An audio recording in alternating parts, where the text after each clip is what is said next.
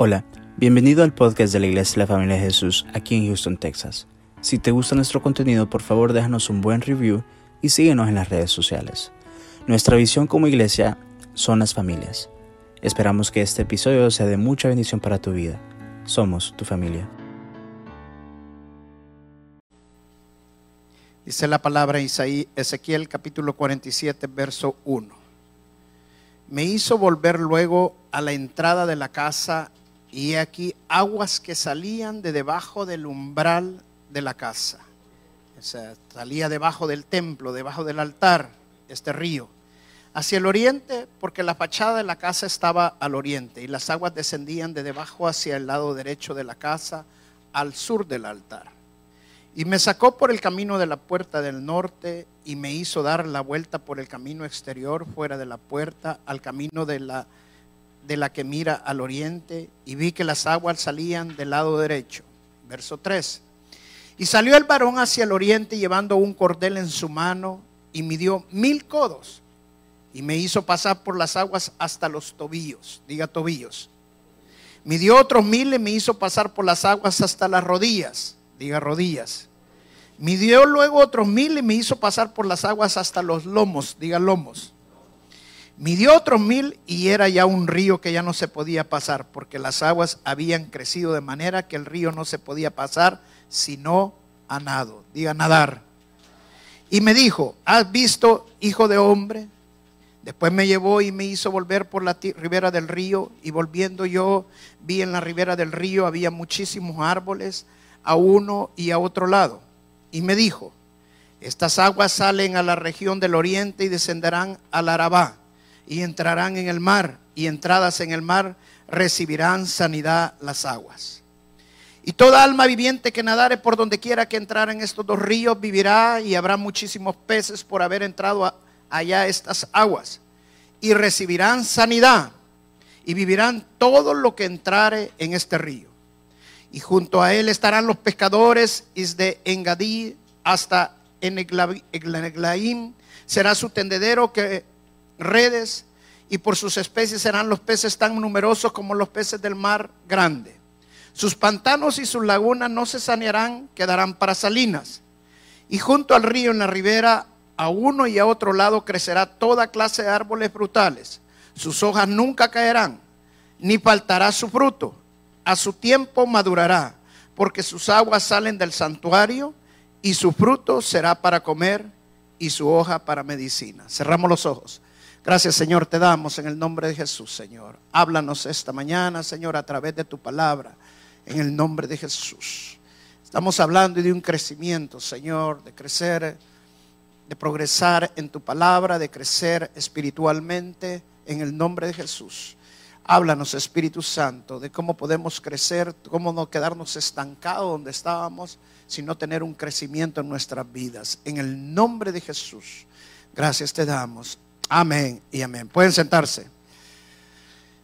El miércoles pasado empecé y sentí hoy que en el viaje que estuvimos por Suiza, eh, un sentir de hablar acerca de crecimiento, de tener crecimiento. Y el sentir que me daba el Señor acerca de esto es porque muchas veces nosotros nos quedamos estancados, nos quedamos en un solo lugar y no queremos seguir creciendo, nos acomodamos. El miércoles pasado hablamos de mantener el fuego encendido cuando Dios le dijo a Moisés que le dijera a los sacerdotes que mantuvieron el fuego de Dios encendido.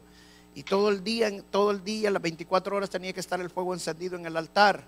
Y el trabajo de los sacerdotes era cambiar la leña y poner más leña. Y para eso tenían que cambiar ropas y sacar las cenizas. Y lo que hablábamos es que si no sacas las cenizas, no puedes tener fuego. Porque cuando dejas las cenizas, ¿las cenizas qué es? Es el leño que se ha consumido. Esa es la ceniza. Y cuando dejas la ceniza, la ceniza va a apagar el fuego. Aunque pongas leño nuevo, lo que vas a tener es puro humo. Entonces las cenizas representan nuestro pasado, las, cenizas representan el pecado que hay en nuestras vidas. Si no sacamos esas cenizas, solo vas a hacer humo. Y lo que Dios quiere es que tengamos el fuego encendido. Hoy vamos a usar el pasaje de Ezequiel, Ezequiel capítulo 47, para seguir hablando del crecimiento.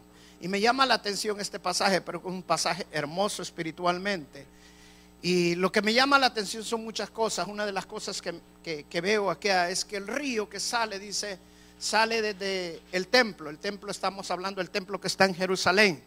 Y este río corre y va a caer a donde está el mar muerto. Está hablando del mar muerto, que es un mar salado. Nosotros estuvimos con mi esposa en el mar muerto. Es seis veces más salado que el mar. Imagínense qué tan salado es. Usted puede llegar y acostarse en esas aguas y no hundirse. Por más que quiera que usted hundirse, no se va a poder hundir. O sea que allí si no puede nadar, ahí va a nadar. Va a quedar flotando. Y dice que este río va a ser tan poderoso, es tan poderoso que incluso el mar muerto va, va a quedar sano, va a quedar sin sal, excepto las lagunas alrededor que van a quedar con, sol, con sal para mantener el ambiente. Esto va a pasar.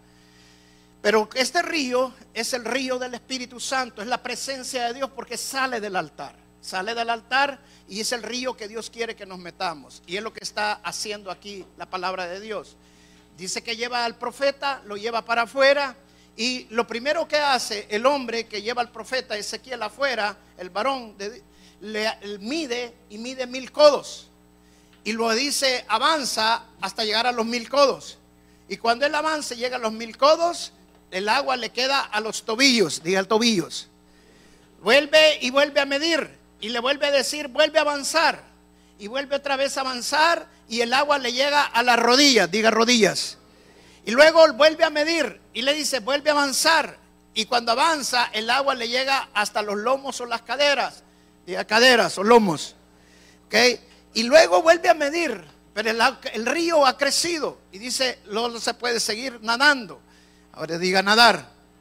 Ahora, eso es lo que Dios quiere, que nosotros aprendamos a nadar en su río. Ahora, a nosotros nos gustan las cosas rápido, ¿sí o no? A mí me gustan las cosas para ayer, no para mañana. Y cuando hablamos de crecimiento, yo quisiera crecer de un solo, especialmente en las cosas de Dios.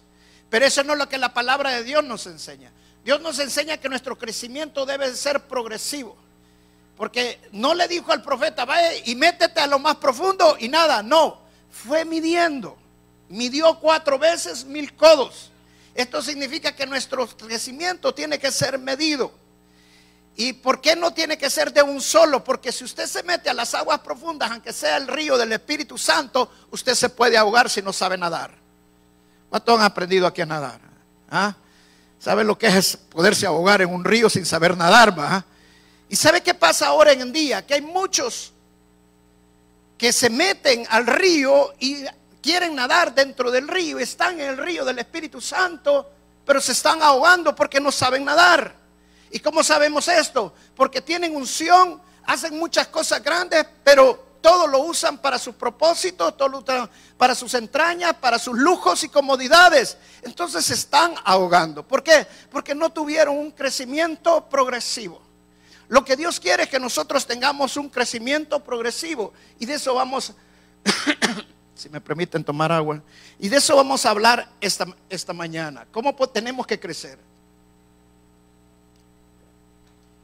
Dice que lo primero que hizo el varón es llevarlo afuera y medir, y midió mil codos, y cuando llega a los mil final, llegó a los tobillos. ¿Sabe qué significa los tobillos? Significa lo mínimo que podemos tener de Dios.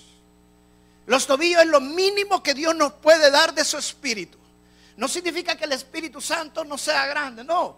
Lo que pasa es que cuando nosotros venimos a los caminos del Señor, cuando nosotros nos convertimos, lo menos que recibimos es su gracia. Lo menos que recibimos es su salvación. Lo menos que recibimos es su Espíritu Santo. Amén pero todo comienza hasta la altura de los tobillos. O sea, está, hablando de un crecimiento. Empezamos como niños en el Señor. La altura de los tobillos significa nuestro medir. Mira, voy a usar esta imagen para que tú me entiendas. Ponme la imagen del niño que está siendo medido.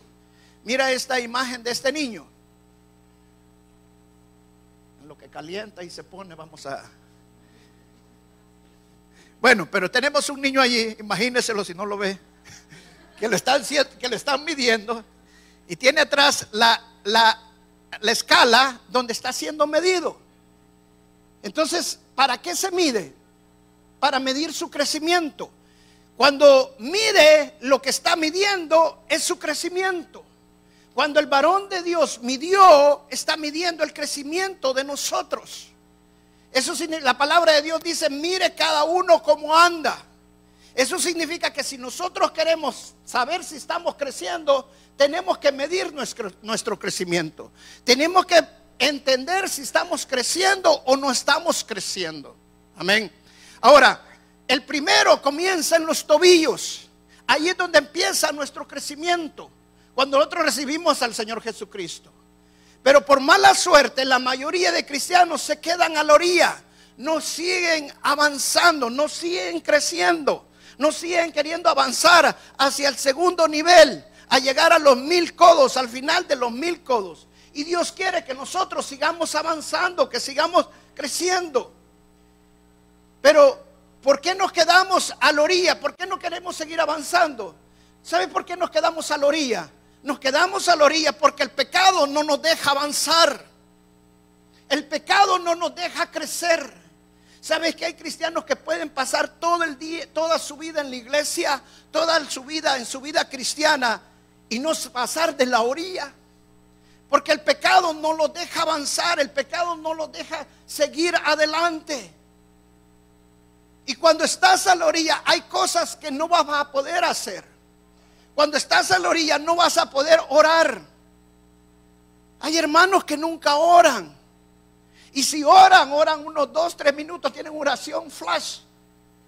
Hay hermanos que no leen la palabra de Dios. Cuando estás a la orilla no puedes leer la palabra de Dios. Te da sueño cuando abres la Biblia. Porque no quieres seguir avanzando. Cuando estás a la orilla no puedes alabar al Señor. Es más, hay hermanos que les gusta más la música del mundo que la alabanza. Y les encanta más. Y nosotros no somos una iglesia legalista que te vamos a decir, apague eso que eso es del diablo. No. Es cuestión de crecimiento. Cuando tú vas creciendo, entonces ya no deseas la música del mundo, sino las cosas de Dios. Cuando estás, no pases pasar de las orillas, no puedes diezmar. Es más, cuando te hablan del diezmo te duele.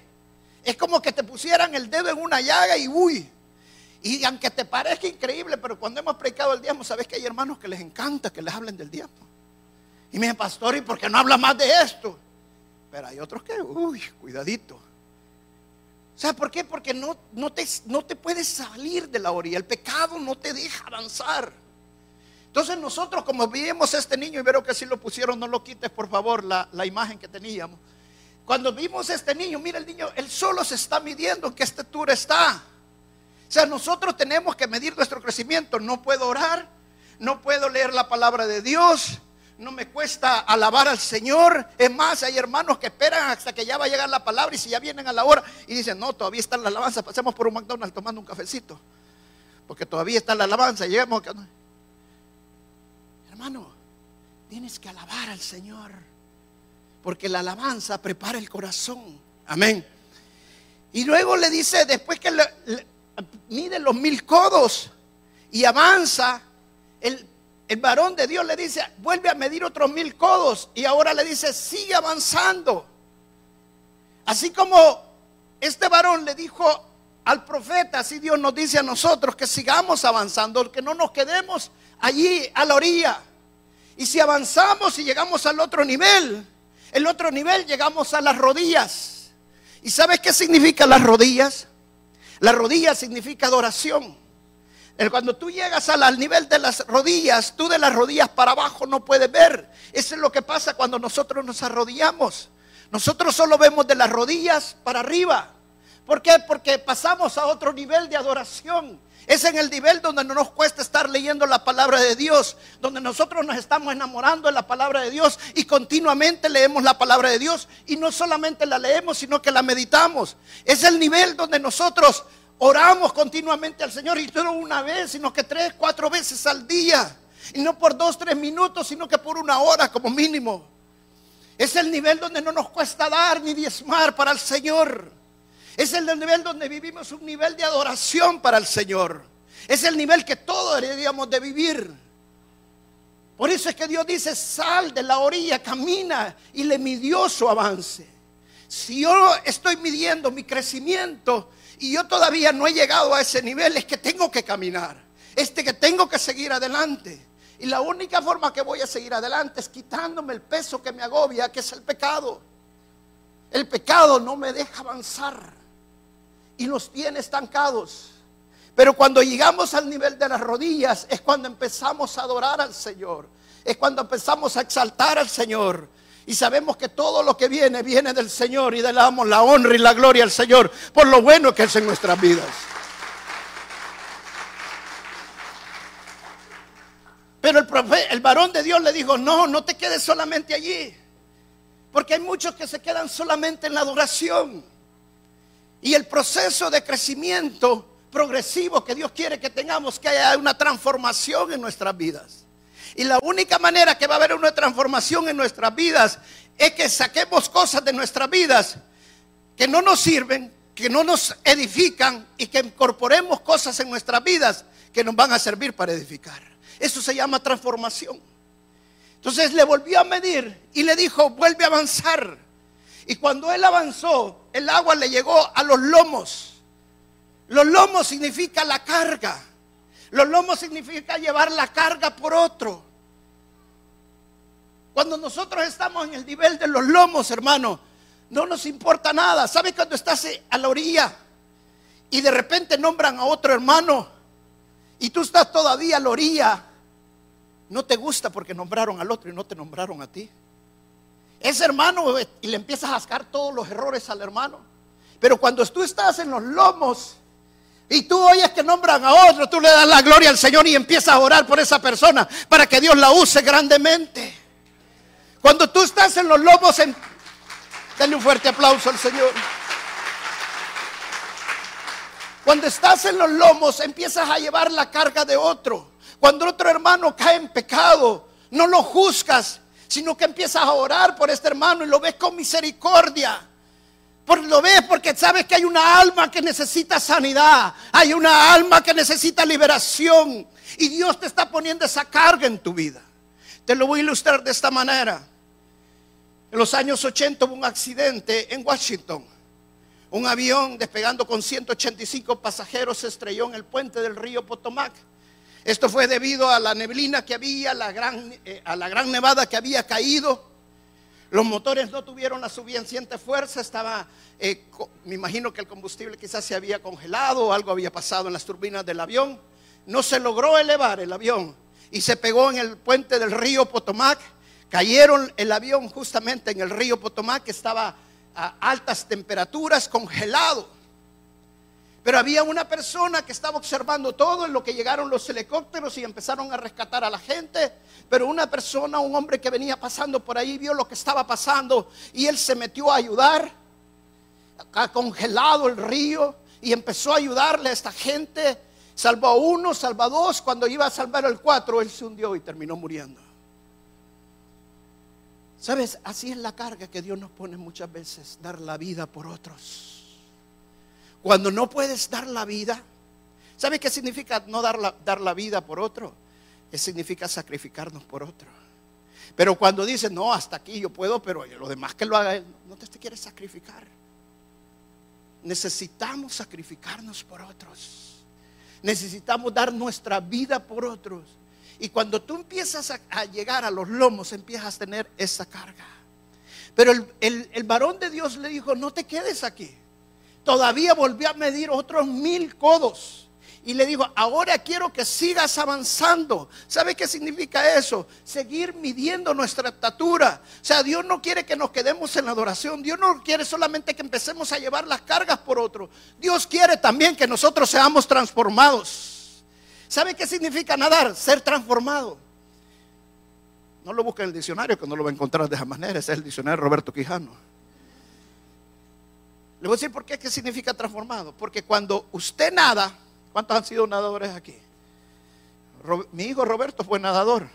Mire qué, grande y es. Y una vez lo quise cargar y dije, no, hombre. Lo cargaba cuando estaba bebecito, pero ya grande no lo puedo cargar. Pero cuando se mete el agua, hasta flota. ¡Wow! Digo yo. ¿Sabe, ¿Sabe por qué pasa eso? ¿Sabe por qué pasa? Porque usted sale de una ley y entra otra ley. Entonces, cuando usted empieza a nadar en el río del Espíritu, usted está saliendo de una ley y está entrando otra ley y está entrando a ley del Espíritu Santo. Y ahora la carga que usted llevaba ya no le pesa, ahora está flotando en el río del Espíritu. Amén. Eso es lo que hace el Señor. Pero cuando usted está todavía a la orilla, todo lo que usted hace y porque no le dieron gracia y porque lo, cargaron con esto, usted siente que es una gran carga y la carga no la puede llevar. Pero claro, hermano, no la va a poder llevar porque no ha aprendido a nadar. Necesita nadar para que sea el Espíritu Santo que haga las cosas para usted. Te voy a decir una gran verdad que no se predica mucho. El Señor no te llamó para, para que fueras esclavo sirviendo. El Señor nos dice que somos esclavos de Él para no estar en pecado. Pero Él no quiere que seas esclavo sirviendo, llevando una carga que no puedes llevar. Para eso nos ha dado su espíritu. Por eso le dijo a los, a los, apóstoles, no se vayan de aquí. Esperen la promesa, porque cuando venga la promesa, recibirán qué? Poder. ¿Y el poder para qué era? Para llenar la iglesia, para extender el reino de Dios. No depende de nosotros, depende del río del Espíritu Santo, todo lo que nosotros hagamos. Pero no lo dejó allí nadando en el río. Mira lo más tremendo que hizo. Lo agarró y lo volvió a llevar a la orilla, al profeta. Y esta vez que lo llevó a la orilla, al profeta, el profeta volvió a ver el río y dice que vio árboles a los dos lados del río con frutos maduros, frutos buenos para comer. ¿Qué significa esto, hermano? Lo que significa es que antes de entrar no estaban esos árboles. Antes de entrar no había ningún árbol con ningún fruto.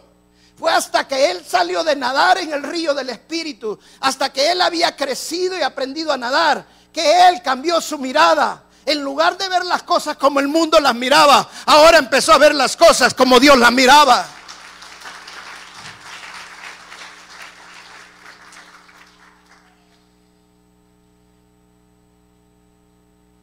¿Sabe qué me da tristeza a mí? Me da tristeza de ver muchos hermanos en Cristo que viven el día a día. Y se levantan un día y se levanta, wow, en otro día más, ¿qué voy a hacer? No tienen visión, no tienen algo que los impulse en sus vidas. Vienen a los pies del Señor esperando que el Señor ponga algo dentro de ellos, que los empuje y que los haga vivir el día a día. Hermano, no puedes vivir el día a día de esa manera. Eso no es lo que Dios quiere. el Señor dice claramente que Él vino a darnos una vida en abundancia. Dijo una mujer, esta mujer se llama Keller, ella nació sin, sin vista, ciega y sorda. Y dice ella en estas palabras, lo más trágico no es no poder ver. Lo más trágico es tener ojos para ver y no tener visión. Y esa es la verdad de la vida. Hermano, muchos cristianos no tienen visión de su vida. Están viviendo el día a día. A ver qué va a pasar el día de mañana. A ver si un día llego a tener el negocio. A ver si un día consigo un mejor trabajo. A ver si un día me... Y esperan que Dios haga todo. Hermano, Dios lo va a hacer. Pero Dios honra al que tiene visión. Sin visión no hay futuro. Sin visión no vas a llegar a ningún lado. Cuando el profeta salió del río, su visión cambió. Los árboles que no vio antes de entrar, ahora sí los miraba. Cuando tú empiezas a nadar en el río del Espíritu, tú ya no vives el día por día. Tú sabes que hay una visión. Tú sabes para dónde vas. Tú sabes lo que te porque el propósito que Dios te creó. Todos tenemos una misión en este mundo. La misión es el propósito. Dios nos creó con una misión y un propósito en este mundo. Pero muchos no han descubierto su propósito y su misión en sus vidas. Lo más trágico para un cristiano es no saber por qué está en este mundo. Tu vida cambia cuando tú conoces tu propósito, cuando tú conoces tu misión en la vida. Y el propósito Dios no te lo puso al momento de nacer. No, la palabra de Dios dice que Dios te creó y, y, desde antes de nacer, desde antes de haber creado todo, Dios te creó con un propósito. Dios ya había puesto la misión en tu vida. Y escúchame bien esto, hermano. Te estoy predicando algo que yo viví.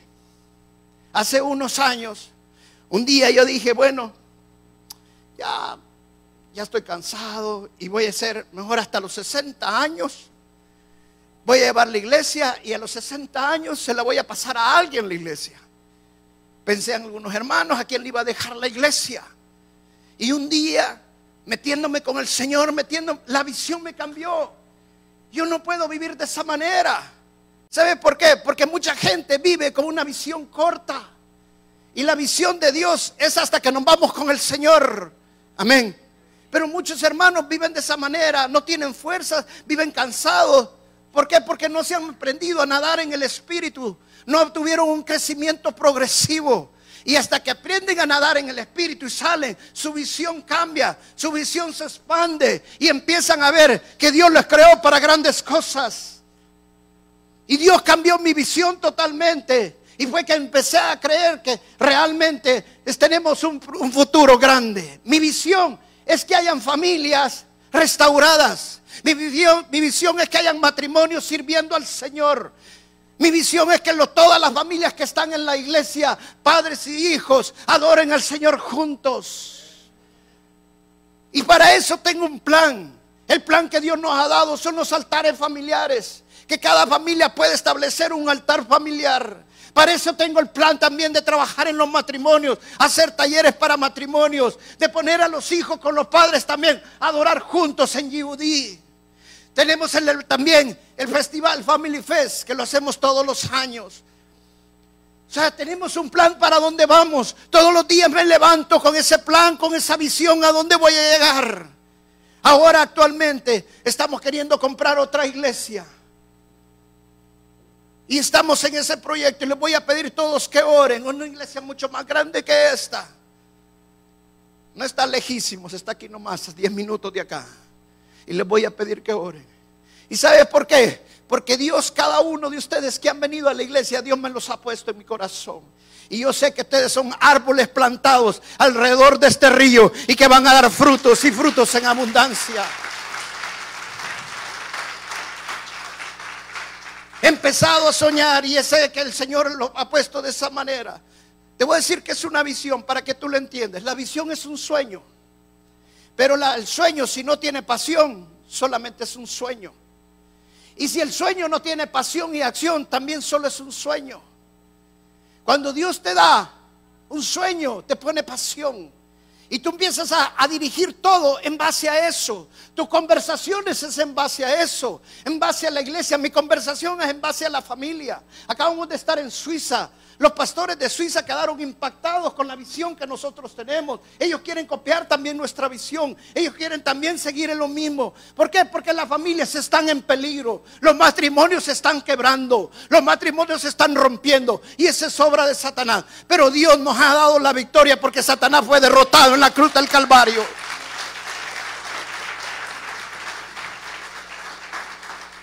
Mi pasión es por los niños. Pero la iglesia no es la que lo puede criar. La que lo va a criar son las familias, son los padres. Y nosotros tenemos que enseñarle a los padres cómo hacer la victoria en cada uno, hijo. Tenemos que saber para dónde vas. Y no puedes tener una sola visión. Yo tengo una visión para mi matrimonio, tengo una visión para mi familia, tengo una visión para mi negocio y tengo una visión para la iglesia. Hay cosas que me energizan, que agarren el valor en mi vida. Yo no vivo el día para día levantarme. No, yo sé que viviendo en la profundidad del Espíritu Santo, nadando en el Espíritu Santo, cada vez que me levanto y tengo que llegar a la orilla, yo veo que viene un futuro grande, que los días son mejores de lo que estamos viviendo. Ese es el Dios que yo adoro porque sé que para mí todo lo que no es posible, para Dios sí es posible. Cuando yo estoy nadando en las profundidades del Espíritu, la carga se me aliviana porque lo que llevaba encima queda flotando. Ya no me pesa. Entonces, pues, nadando en la profundidad del Espíritu, ahora sé que el problema que tenía en mi matrimonio, el Señor lo va a sanar. ¿Sabes qué dice el profeta cuando él vio así y salió? Dice, todo el que se mete a ese río va a ser sano. Todo el que se mete a ese río va a vivir. ¿Sabes? Yo hay veces me desgastaba, pasaba preparando prédicas, enseñando. Por ejemplo, una vez me empecé a ver cómo se fueran bautizados en el Espíritu Santo. Puedo pasar haciendo un montón de cosas, pero si tú no quieres pasar de la orilla, no va a pasar nada. El que tiene que moverse sos tú. Y lo único que te va a hacer mover de la orilla es que dejes el pecado. Y sos tú el que lo tenés que hacer. Sos tú el que lo tenés que hacer. No hay otra manera. No en la iglesia. Miren lo que le dijo el apóstol Pablo a Timoteo. Aviva el fuego que hay en ti. El pastor no lo va a poder avivar por ti. La iglesia no lo va a poder avivar por ti. Los hermanos tampoco. Y escucha bien, ningún hermano puede apagar el fuego de, Dios en ti. Nadie. ¿Sabes lo único que lo puede apagar? Las cenizas que hay en ti. Es el pecado. El pecado no me deja mover. Pero cuando yo me profundizo en el Espíritu Santo, cuando yo aprendo a nadar en el Espíritu Santo, yo entiendo que hay algo más grande. Yo entiendo que lo que yo no puedo hacer, el Espíritu Santo lo puede hacer y que nada es imposible. Y empiezo a soñar en grande.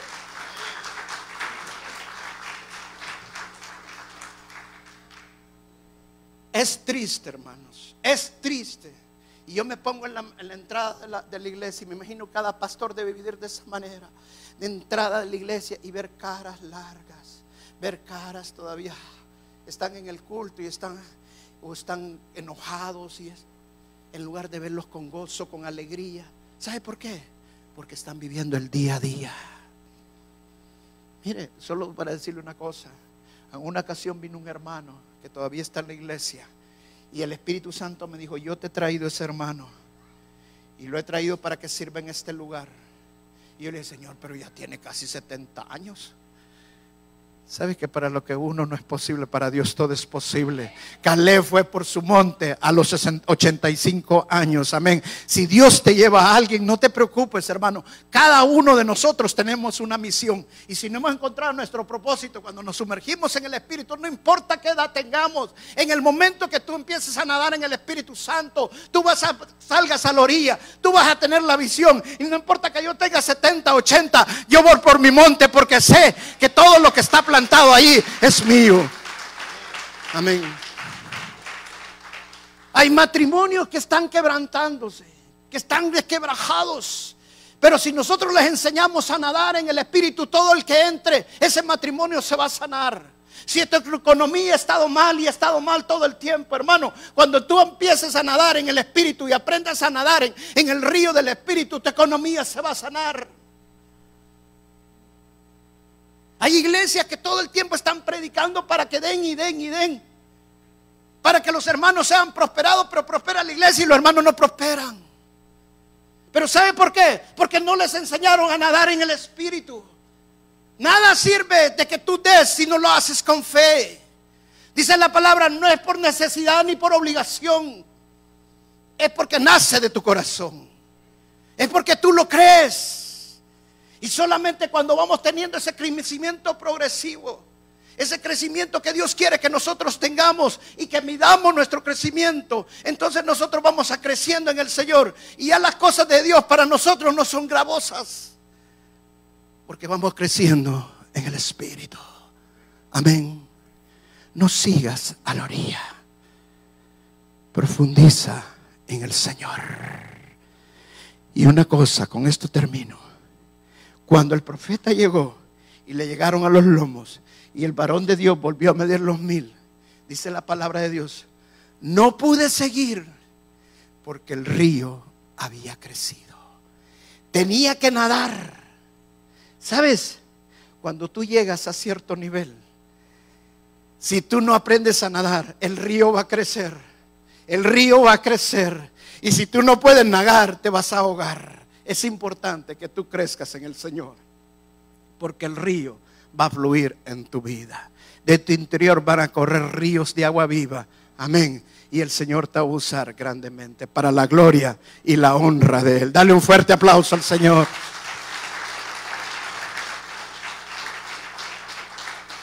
Pasen los músicos, por favor. y vamos a pararnos.